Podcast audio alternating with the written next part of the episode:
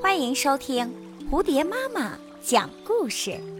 今天我要讲的故事叫《泉边的鹿与狮子》。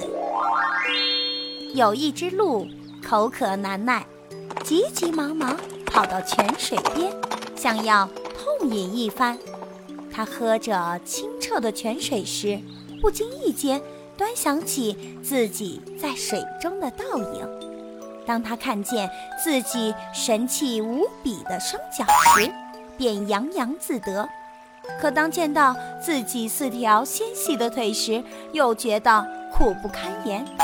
忽然，一头狡猾的狮子趁鹿毫无警觉飞扑上来，可机敏的鹿还是发现了狮子，它转身飞奔，不一会儿就把狮子抛得远远的。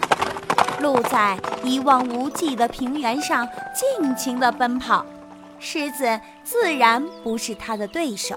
可不幸的事情发生了，慌张逃命的鹿不经意间闯进了一片树林，鹿那巨大的犄角与繁茂的枝丫缠在了一起，鹿无法挣脱，最终被狮子逮住了。